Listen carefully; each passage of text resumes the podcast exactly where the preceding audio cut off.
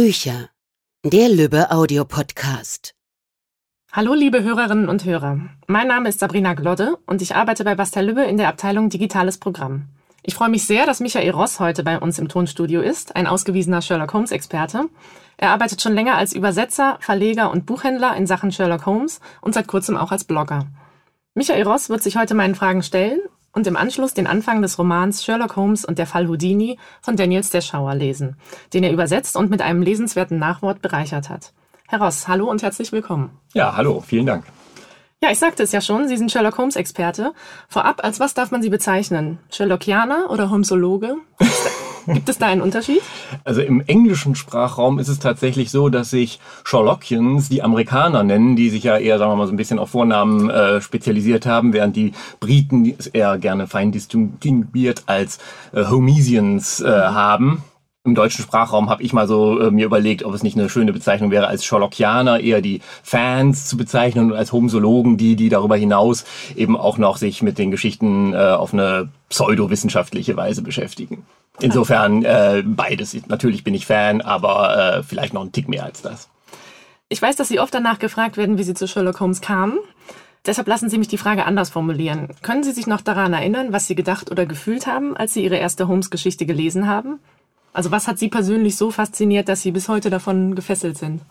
Das ist tatsächlich enorm schwierig zu beantworten. Das Sherlock Holmes gehörte damals zu der Art von Jugendbuchlektüre, die ich verschlungen habe, zusammen mit so Sachen wie drei Fragezeichen oder den, den Detektivgeschichten von Wolfgang Ecke.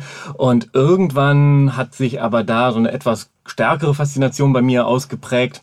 Das hatte, glaube ich, damit zu tun, dass ich entdeckt habe, dass es eben nicht nur die Geschichten gibt, sondern eben auch Leute, die sich intensiv mit diesen Geschichten auseinandergesetzt haben. Es gibt eine mehrere äh, Biografien äh, zu Sherlock Holmes, wo eben Autoren so tun, als habe er wirklich gelebt und eben sein ganzes Leben aufschreiben, äh, das natürlich weit über das hinausgeht, was wir aus den Schriften von Dr. Watson kennen.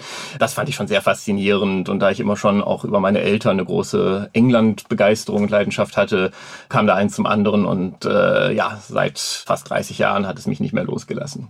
Sie haben unter anderem auch drei Holmes-Krimis von David Peary übersetzt. Wie kamen Sie zum Übersetzen und was reizt Sie daran?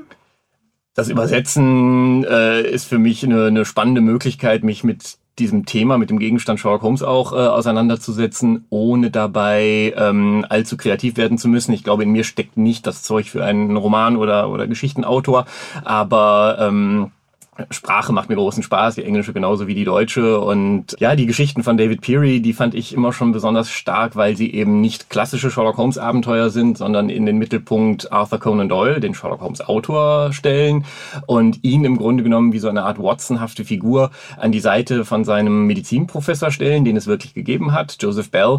Der war das reale Vorbild für Sherlock Holmes. Der konnte so deduzieren, wie wir das aus den Sherlock Holmes Geschichten kennen. Und Peary hat daraus eben die Fiktion äh, gemacht, dass die beiden eben schon gemeinsam Kriminalfälle aufgeklärt haben, die dann später in entschärfter Form Eingang in die Sherlock Holmes Geschichten gefunden haben. Das ist eine, eine schöne Konstruktion und hat mir großen Spaß gemacht. Mhm. Sie haben ja auch ähm, zwei Werke von Daniel Steschauer übersetzt und sagten mir vorab, dass Sie ihn persönlich kennen. Mhm. Macht das einen Unterschied bei der Arbeit des Übersetzens? Grundsätzlich finde ich, sollte jeder Übersetzer das Ethos haben, immer dem, dem Original, dem Autor sehr treu zu sein. Aber äh, es ist natürlich umso, umso wichtiger, wenn man weiß, äh, man kennt den Autor, der ist sogar äh, deutschstämmig. Er sagt, seine Großmutter hat ihn erst dann als Schriftsteller akzeptiert, seit er auch ins Deutsche übersetzt wurde. Und das war eben durch äh, die beiden Romane, äh, beziehungsweise die beiden Bücher, die ich von ihm übersetzt habe. Ähm, er ist ein, ein super sympathischer amerikanischer äh, Sherlock Holmes Forscher und, und Fan, hat eine ganz großartige Conan Doyle Biografie geschrieben äh, und ähm, es war mir wirklich ein ganz großes Vergnügen, seine beiden Bücher zu übersetzen und ich würde gerne noch mehr von ihm übersetzen, wenn sich die Gelegenheit ergibt. Mhm. Kommen wir zurück zu Sherlock Holmes. Ähm, er wurde mittlerweile von 81 Schauspielern in 217 Filmen dargestellt. Damit ist er laut Guinness Buch der Rekorde die am häufigsten auf der Leinwand gezeigte Romanfigur. Zunächst, ich gehe mal davon aus, dass Sie alle Filme gesehen haben. Soweit es sie noch gibt, ja. Es sind viele Stummfilme dabei, die nicht mehr existieren, aber alles, was verfügbar ist, habe ich gesehen, glaube ich. Ja, ja ich glaube schon, ja. Ähm, wessen schauspielerische Interpretation finden Sie besonders erwähnenswert? Spontan fallen mir da zwei Namen ein. Also zum einen Jeremy Brett, dessen Sherlock Holmes Serie von den 80er bis in die 90er Jahre hineinreichte und der sowohl als Schauspieler als auch in Kombination mit dem Team, mit den Drehbüchern einfach die beste, originalgetreueste äh, Sherlock Holmes Verfilmungsreihe äh, gebracht hat, die, die es jemals gab und vermutlich jemals geben wird. Das ist äh, relativ äh, unwahrscheinlich, dass nochmal so viel Liebe zum Detail und äh, so viel Aufwand betrieben wird, um das viktorianische London äh, wieder aufleben zu lassen. Und Jeremy Brett ist in dieser Rolle äh, zu sehr aufgegangen, muss man leider sagen, da er zum Letzt äh, offenbar äh, eine manische Depression entwickelt hat, die möglicherweise auch mit dieser Rolle zu tun hat. Jedenfalls hat die Rolle ihm nicht dabei geholfen, weil die eben auch so ein bisschen in der Richtung äh, veranlagt ist. Aber das ist wirklich die beste Serie, die ich empfehlen kann, wenn man mal eine Verfilmung der Originalgeschichten von Conan Doyle sehen möchte. Der andere Schauspieler, der wahrscheinlich auch heutzutage jedem einfällt, wenn man den Namen Sherlock Holmes hört, ist Benedict Cumberbatch, den damals, als er die erste Sherlock Holmes äh, Serie, also die erste Staffel gedreht hat, noch kein Mensch kannte und heute ist es ein Weltstar durch diese Serie unter anderem geworden. Und auch da gilt, äh, was für eine großartige Serie, was für großartige Schauspieler, wobei ich an der Stelle immer auch Martin Freeman nennen möchte, den ich als Watson mindestens so gut finde. Die Watson-Rolle ist die schwierigere. Natürlich macht Cumberbatch das großartig, er redet wahnsinnig schnell, er hat diesen messerscharfen Verstand, den er den wirklich auch selber hat und, und hervorragend äh, rüberbringt. Aber Freemans äh, Watson ist eben auch ein, ein richtig kluger Typ und eben nicht nur der, äh, der an der Seite vorbeiläuft und äh, immer dumme Fragen stellt, äh, auf die er dann kluge Antworten bekommt. Das ist schon insgesamt in der Kombination auch wieder mit den Drehbüchern einfach ganz große Freude, die ich nie für möglich gehalten hätte in dieser Form. Mhm. Kommen wir jetzt konkreter zu den Fällen. Äh, nehmen wir mal an, jemand hat noch nie eine Sherlock Holmes Geschichte gelesen. Welches Werk aus dem Kanon empfehlen Sie zum Einstieg? Vielleicht noch kurz zur Erklärung. Beim Kanon handelt es sich ausschließlich um die Originalgeschichten um Sherlock Holmes, die von Sir Arthur Conan Doyle verfasst wurden. Genau, das, das Feld ist relativ übersichtlich. Also viele denken, die Sherlock Holmes Romane, das sei dann irgendwie so ein, ein Oeuvre wie bei Agatha Christie oder so, aber ganz so ist es nicht. Äh, es sind vier Romane und 56 Erzählungen, die in fünf Sammelbänden zusammengefasst wurden. Das heißt also, es ist ein insgesamt relativ schmales Korpus. Ähm, der erste Sherlock Holmes Roman ist deshalb toll, weil man da eben auch mitbekommt, wie Holmes und Watson sich kennenlernen, äh, die, die Baker Street eingeführt wird, Inspektor Lestrade das erste Mal auftritt. Also ähm, viele Weichen werden da gestellt. Gleichzeitig gibt es da den kleinen Makel, dass es einen relativ großen Teil gibt, der die Vorgeschichte des Falles erzählt, in dem Sherlock Holmes gar nicht auftritt. Äh, weswegen ich eigentlich immer dazu rate, lieber den ersten Sammelband mit äh, Sherlock Holmes Erzählungen äh, zu nehmen äh, zum Einstieg. Das sind zwölf Geschichten, nennt sich die Abenteuer des Sherlock Holmes, The Adventures of Sherlock Holmes, für die, die es auf Englisch lesen wollen. Und äh, beginnt gleich mit einer ganz wunderbaren Erzählung, in der Holmes tatsächlich es äh, nicht schafft, die Aufgabe, die ihm gestellt wird, zu lösen. Er wird besiegt von einer Frau und das äh, war damals eine Sensation und diese erste Sherlock Holmes Geschichte als Kurzgeschichte hat tatsächlich auch den Ruhm begründet und ähm, wenn es die nicht gegeben hätte, würde man wahrscheinlich Sherlock Holmes heute nicht mehr kennen. Also ähm, ich empfehle sehr die Abenteuer des Sherlock Holmes. Nun ist der Fundus, Sie sagten es schon, an Holmes Geschichten von Doyle begrenzt. Dennoch kommen bis heute neue Fälle dazu, die sogenannten Pastiches.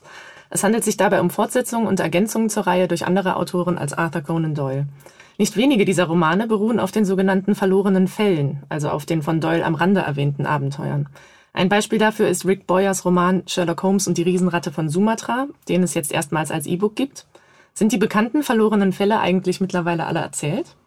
Ja, die meisten sogar mehrfach. Also es gibt auch diverse äh, Riesenratten äh, und äh, viele, viele andere Geschichten, wo einfach die, die Anspielungen, die bei Conan Doyle vorkommen, so originell sind. Ein Klumpfuß mit einer Aluminiumkrücke, ein ähm, ach Gott, jetzt, jetzt fallen mir gerade keine, keine guten Beispiele ein. Jedenfalls, es gibt eine Menge großartiger Anspielungen, die äh, förmlich danach schreien, erzählt zu werden. Und die Riesenratte von Sumatra ist, glaube ich, die bekannteste von allen. Und äh, ich finde aber mit Abstand hat äh, Rick Boyer das am, am besten hingekriegt und äh, da einen tollen Roman geschrieben. Und ich bin froh, dass der jetzt wieder auf Deutsch lieferbar ist, immerhin als E-Book. Denn ähm, das ist so einer dieser Romane, wo ich sagen würde, den kann jeder Holmes-Fan äh, guten Gewissens lesen. Man wird nie denken, das ist jetzt von Conan Doyle soll. Das ist auch in der Regel nicht die Absicht der Autoren, die das schreiben, aber es bereichert trotzdem den Kanon und Ich sagte es ja schon, wir haben äh, ein relativ geringes Korpus an Originaltexten. Da ist man dankbar für wirklich gut geschriebene äh, neue Romane, die eben die Saga noch etwas fortsetzen. Mhm. Häufig begegnet Holmes in den Pastiche-Fällen auch anderen bekannten Zeitgenossen, was spannende Konstellationen zur Folge hat. Hier wäre zum Beispiel Sherlock Holmes und der Fall Sigmund Freud von Nicholas Meyer zu nennen, ein weiterer Titel, den wir als E-Book verfügbar gemacht haben. Gibt es aus Ihrer Sicht Persönlichkeiten, die Holmes mal treffen sollte, reale oder fiktive Berühmtheiten? Ich frage mich, ob da noch, ähm, noch Platz ist. Ich glaube, das ist auch so ein Fall von, äh, ist schon alles mal da gewesen, ob das jetzt eben Sigmund Freud oder selbst Lord Gorbooth, der Erfinder der, der, oder der Gründer der Pfadfinder, äh, also wirklich fast die, jede abseitige historische Figur, natürlich auch die, die literarischen Figuren wie, wie Dracula oder ähm, Dr. Jekyll und Mr. Hyde, sind alle schon mal auch Sherlock Holmes begegnet. Auch das ist natürlich, wenn es gut gemacht ist, wieder ein Riesenspaß und, und Nicholas Meyer macht das äh, auch ganz hervorragend und äh, hat es dann ja auch, auch später dann nochmal gemacht mit äh, seinen beiden weiteren Büchern, wo er eben reale oder äh, fiktive äh, Persönlichkeiten äh, mit Sherlock Holmes in Verbindung bringt. Es gibt manche Fälle, wo ich irgendwie so denke, ach ja, komm, äh, muss man jetzt das auch noch machen, vor allen Dingen, wenn man das Gefühl hat, dass das äh, Buch es eigentlich nicht trägt und das einfach nur ein Gimmick ist, um, um die Geschichte aufzuhängen. Aber das, was Nicholas Meyer da macht, äh, ist wirklich äh, hervorragend und hat damals ja auch richtig einen, einen Boom ausgelöst. Ja. Wir bleiben bei den unerzählten Geschichten. Gibt es eine Eigenschaft von Holmes, über die Sie gerne noch mehr erfahren hätten? Wahrscheinlich auch schon alles erzählt. Äh, ja, es ist tatsächlich ähm, schwer, dem ganzen Holmes-Kosmos noch Neues äh, hinzuzufügen, weswegen ich ja zum Beispiel diese moderne Serie mit dem Benedict Cumberbatch so toll finde, weil man da eben die Möglichkeit hat, tatsächlich nochmal Neues hinzuzufügen, indem man das Ganze eben in die Gegenwart äh, transportiert hat. Aber das mit den Eigenschaften ist ja so eine komplizierte Sache. Äh, welche Eigenschaften hat Holmes überhaupt? Äh, das muss man ja auch erstmal mühsam aus den Geschichten herauslesen. Und ähm, ich finde es ein einer der reizvollen Aspekte bei Conan Doyle schon ist, dass Holmes als Figur nicht hundertprozentig greifbar bleibt. Also er ist, wie glaube ich fast jeder auch reale Mensch, äh, eben einer, der mit, mit Widersprüchen ausgestattet ist, der sich nicht immer äh, konsequent verhält, der auf der einen Seite sehr ritterlich Frauen gegenüber ist und auf der anderen Seite schon äh, Spuren von äh, Frauenfeindlichkeit auch in sich trägt. Also definitiv war er nie verheiratet und ähm, auch, auch sonst äh, gelegentlich eher abschätzig gegenüber Frauen. Aber insgesamt bleibt er eben ein, ein sehr schwer fassbarer äh, Mensch und eigentlich wäre es schade, wenn man jetzt ein Buch hätte, was einem das alles äh, irgendwie auf dem Silbertablett servieren würde, warum das so ist. Äh, ich finde es ganz gut, wenn, wenn diese Figur auch so ein bisschen ein Eigenleben behält. Ja, man hat auch das Gefühl, dass er vorrangig an der Lösung eines Rätsels interessiert zu sein scheint und nicht aus moralischen Gründen ermittelt. Unbedingt, ja klar. Also äh, er ist kein Vertreter des Gesetzes in dem Sinne, dass er immer für, für Law and Order äh, eintreten würde. Es gibt mehrere Fälle, wo er den Bösewicht äh, laufen lässt, weil er das Gefühl hat, mit der Verurteilung oder Bestrafung des Täters äh, eher mehr Schaden anrichten, äh, also mehr, mehr Schaden anzurichten, als äh, ähm, indem er ihn laufen lässt. Genau, das Rätsel steht im Mittelpunkt. Ich glaube, das war auch das, was mich damals, als ich angefangen habe, die Geschichten zu lesen, sehr fasziniert hat, wie eben ein sehr äh, mysteriöses Rätsel, was möglicherweise sogar äh, übernatürlichen Ursprungs zu sein scheint. Der Hund der Baskervilles wäre das äh, bekannteste Beispiel, äh, wie das eben durch diesen streng rationalen Holmes dann eben äh, einer rationalen Aufklärung zugeführt wird. Das ist schon sehr faszinierend und Holmes ist genau dafür da. Alles andere ist Beiwerk. Mit wem würden Sie lieber einen Abend in der Kneipe verbringen? Mit Sherlock Holmes oder mit Arthur Conan Doyle? Oh, also ich glaube, einen Abend in der Kneipe mit Sherlock Holmes kann ich mir nur schwer vorstellen. Ich glaube, er würde äh, entweder enorm gelangweilt sein oder einen die ganze Zeit damit nerven, dass er die Mitmenschen analysiert und äh, Deduktionen über sie anstellt. Conan Doyle war ein unglaublich interessanter Mensch, der sehr, sehr viel zu erzählen hatte. Wenn man seine Biografie liest, ähm, weiß man gar nicht, welche Aspekte am wichtigsten sein sollten. Er ist eben nicht nur Krimi-Autor gewesen. Im Gegenteil, seine Sherlock Holmes-Geschichten hat er selber eigentlich immer so als äh, zweitrangig betrachtet, wollte lieber bekannt werden oder berühmt bleiben als Autor historischer Romane. Damals zu seinen Lebzeiten war das auch so, dass er zumindest auch als Autor dieser historischen Romane bekannt war. Aber ähm, Sherlock Holmes hat natürlich alles überstrahlt. Darüber hinaus war Conan Doyle aber so ein typischer Mann der Öffentlichkeit, der ganz viele Leserbriefe geschrieben hat, der sich eingemischt hat bei vielen Themen. Er hat sich für Opfer von Justizirrtümern eingesetzt. Er hat ähm, vorgeschlagen, man möge einen Tunnel unterm Ärmelkanal bauen, äh, wohlgemerkt 1912. Äh, das war damals, äh, weil er Sorge vor einem U-Boot-Krieg gegen Deutschland hatte und das eben als Versorgungslinie zu Frankreich ins Gespräch gebracht hat. Das war irgendwie 70 Jahre, bevor ähm, die überhaupt ernsthaft in Erwägung gezogen haben, das mal in die Tat umzusetzen. Lauter solche Dinge, die äh, ihn als Persönlichkeit sehr interessant machen. Er ist viel durch die Welt gereist, äh, hat für seine Zeit unglaublich viel von der Welt gesehen und er hat sich später, das ist sicherlich der, der schwierigste Aspekt bei ihm, eben für den Spiritismus stark eingesetzt. Er glaubte daran, dass wir nach dem Tod eben in ein Jenseits übertreten und dass es möglich ist, mit diesem Jenseits in Kontakt zu treten. Das ähm, befremdet uns heute sehr, war damals aber äh, nicht ganz so äh, belacht, äh, wie, wie es heute ist. Jedenfalls war es ein Typ, der, glaube ich, sehr viel erzählen konnte und spannende Dinge zu er erlebt hatte und erzählen konnte. Ja, Sie sagten es schon, dass Sherlock Holmes im Prinzip dann seinen geistigen Schöpfer überstrahlt. Das ist ja dann auch Fluch und Segen zugleich. Ja, das ist so. Also ähm, ich glaube, dass da können einige Autoren ein Lied von singen, die erfolgreiche Figuren geschaffen haben, dass sie in gewisser Hinsicht auch an, an diese Figur dann gefesselt sind. Es gibt eine wunderbare Karikatur von äh, Conan Doyle, wo dieser auf einem Stuhl sitzt, aber angekettet an äh, eben an Sherlock Holmes, der im Grunde genommen die Fäden in der Hand hat. Äh, Conan Doyle hat Sherlock Holmes einmal sterben lassen. Ähm, das hat einen großen Protest gegeben und immerhin hat das zehn Jahre ausgehalten, aber dann hat er ihn auch wieder zum Leben erwecken müssen. Der Scheck war natürlich auch hinreichend groß, um die äh, Probleme äh, dieser Wiederbelebung äh, etwas abzumildern. Dieser äh, Fluch des, des großen Erfolges, äh, den, den hat Conan Doyle schon auch immer wieder thematisiert. Das war ihm äh, sichtlich unangenehm. Gleichzeitig hat er dann das Beste draus gemacht und gesagt, gut, verdiene ich mit Sherlock Holmes mein Geld und gebe es dann für äh, ganz andere Dinge aus.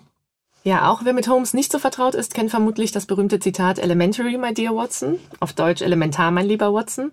Ich habe jetzt gelernt, es kommt in den Originalgeschichten des Kanons in der wortwörtlichen Form gar nicht vor. Es ist erst später in einem Bühnenstück entstanden, wenn ich es richtig in Erinnerung habe, und in seiner heutigen Fassung durch den ersten Sherlock Holmes Tonfilm von 1929 zu einem geflügelten Wort geworden. Solche kleinen Fakten finde ich ja immer sehr spannend. Gibt es noch andere weit verbreitete Irrtümer oder überraschende Fakten über Sherlock Holmes? Das gibt es auf jeden Fall. Also das berühmteste visuelle Merkmal von Sherlock Holmes ist ja seine berühmte Mütze mit den beiden Schirmklappen, die, der sogenannte Deerstalker. Auch den erwähnt Conan Doyle in den Geschichten mit keinem Wort. Äh, da war die Geschichte allerdings so, dass schon äh, der Illustrator der frühen Erzählungen, der selber eine solche Mütze trug, wenn er aufs Land fuhr, ähm, eben dachte, äh, die nicht näher beschriebene Mütze, die Sherlock Holmes in einer Geschichte trägt, könnte doch so ein Deerstalker gewesen sein. Also hat er ihm den äh, in seinen Illustrationen verpasst. Und auch das hat dann sehr, sehr schnell so ein Eigenleben entwickelt, ne? sodass dann eben auch zukünftige Illustratoren alle diese Mütze verwendet haben, äh, ohne nochmal drüber nachzudenken, dass das eigentlich jetzt nichts ist, was äh, Conan Doyle in dieser Form jemals äh, beschrieben hätte. Und heute ähm, ist das kein Deerstalker mehr, sondern eine Sherlock Holmes Mütze. Und ähm, das ist schon äh, ein Phänomen, das vor allen Dingen eben der Tatsache geschuldet ist. Sie sagten es ja schon, dass eben nicht nur die Geschichten da sind, sondern dass es die Theaterstücke, die Filme gab, die auch immer wieder ein neues Publikum mit den Sherlock Holmes Geschichten vertraut gemacht haben äh, und auf diese Weise eben äh, diese mediale äh, Omnipräsenz von Sherlock Holmes eben auch, auch solche äh, eigentlich äh, nicht historischen oder zumindest nicht originalgetreuen Dinge immer weiter propagieren konnte.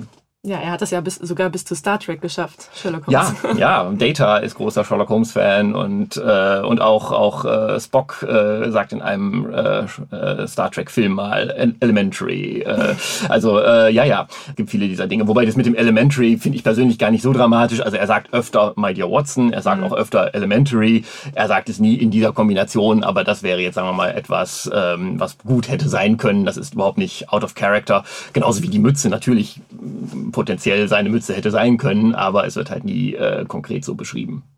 Mhm. Zum Abschluss, gibt es eine Lieblingsstelle oder einen prägnanten Satz aus den Fällen, der Ihnen nachhaltig im Gedächtnis geblieben ist?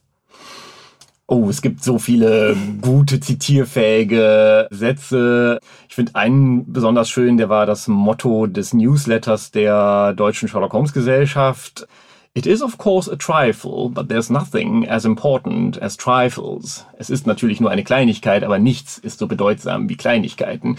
Äh, Finde ich das äh, fast gut zusammen, was äh, Sherlock Holmes ausmacht und was wir Fans natürlich dann eben auch draus gemacht haben, indem wir eben auch diese ganzen vielen Kleinigkeiten analysiert haben und ähm, versuchen immer neue Informationen herauszuziehen, die sich vielleicht nicht so auf den ersten Blick ergeben. Ja, wunderbar, ein schönes Schlusswort. Damit kommen wir zum Ende des Gesprächs und ich freue mich darauf, dass Sie jetzt noch den Beginn von Sherlock Holmes und der Fall Houdini von Daniel Steschauer lesen.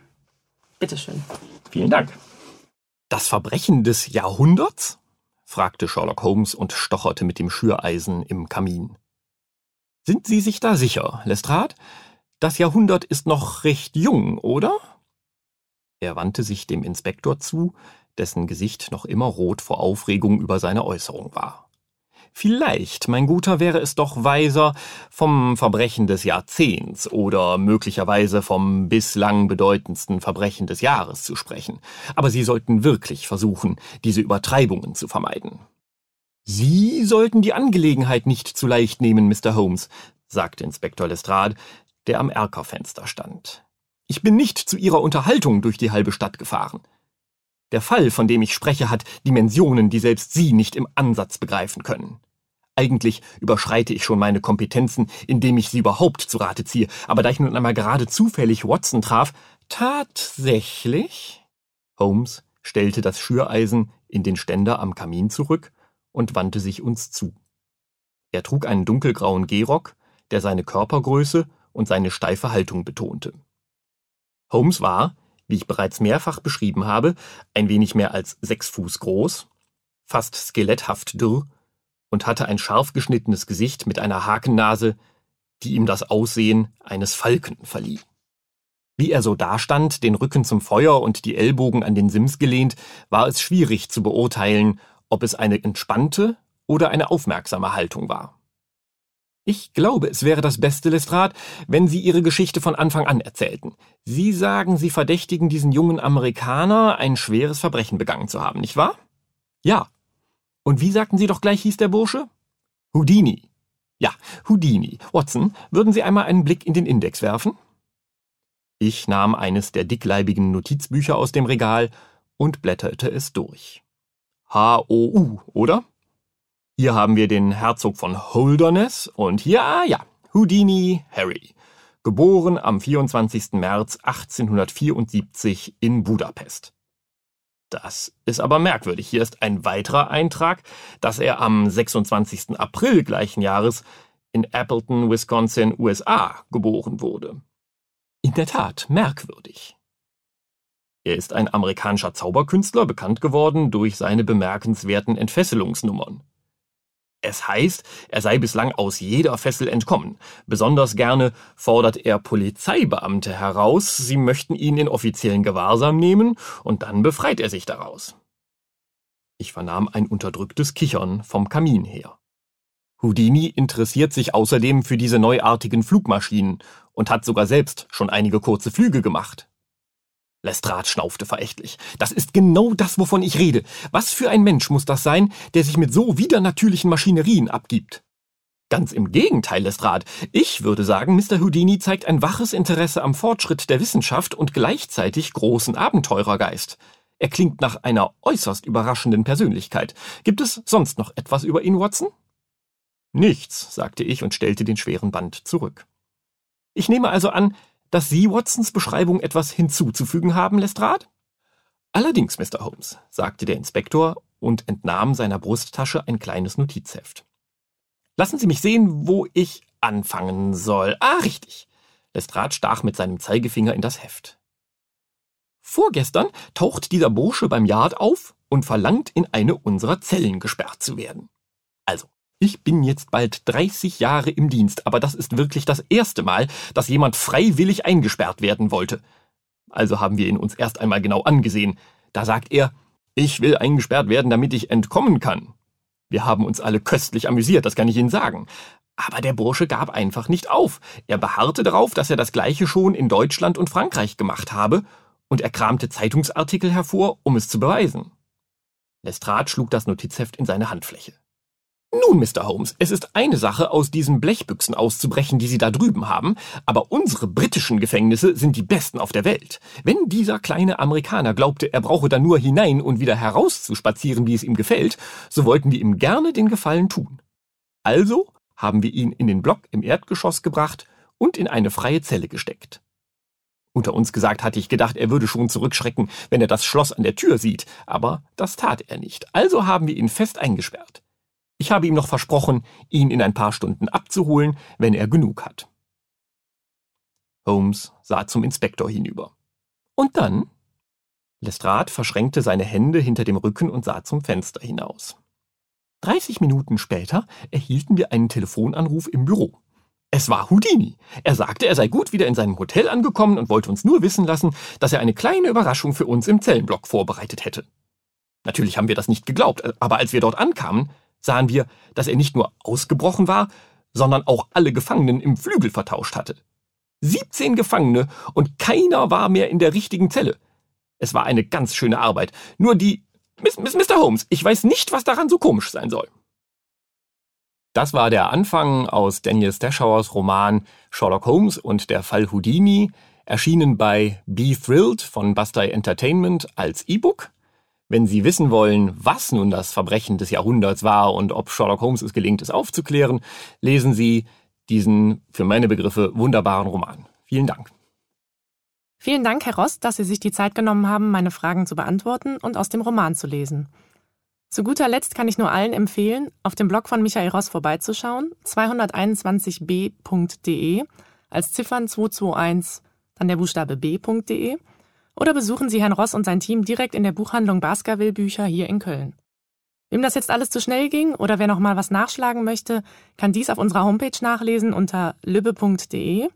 Dort sind alle bei Bastel Lübbe lieferbaren Ausgaben rund um den Meisterdetektiv aufgeführt, ob E-Book, Hörspiel oder gedrucktes Buch. Das war's für heute von dieser Podcast-Folge. Ich hoffe, liebe Hörerinnen und Hörer, dass es für Sie genauso aufschlussreich war wie für mich. Vielen Dank, tschüss und bis zum nächsten Mal. Auf Wiederhören. Das war's für heute von uns. Bis zum nächsten Mal beim Lübbe Audio Podcast.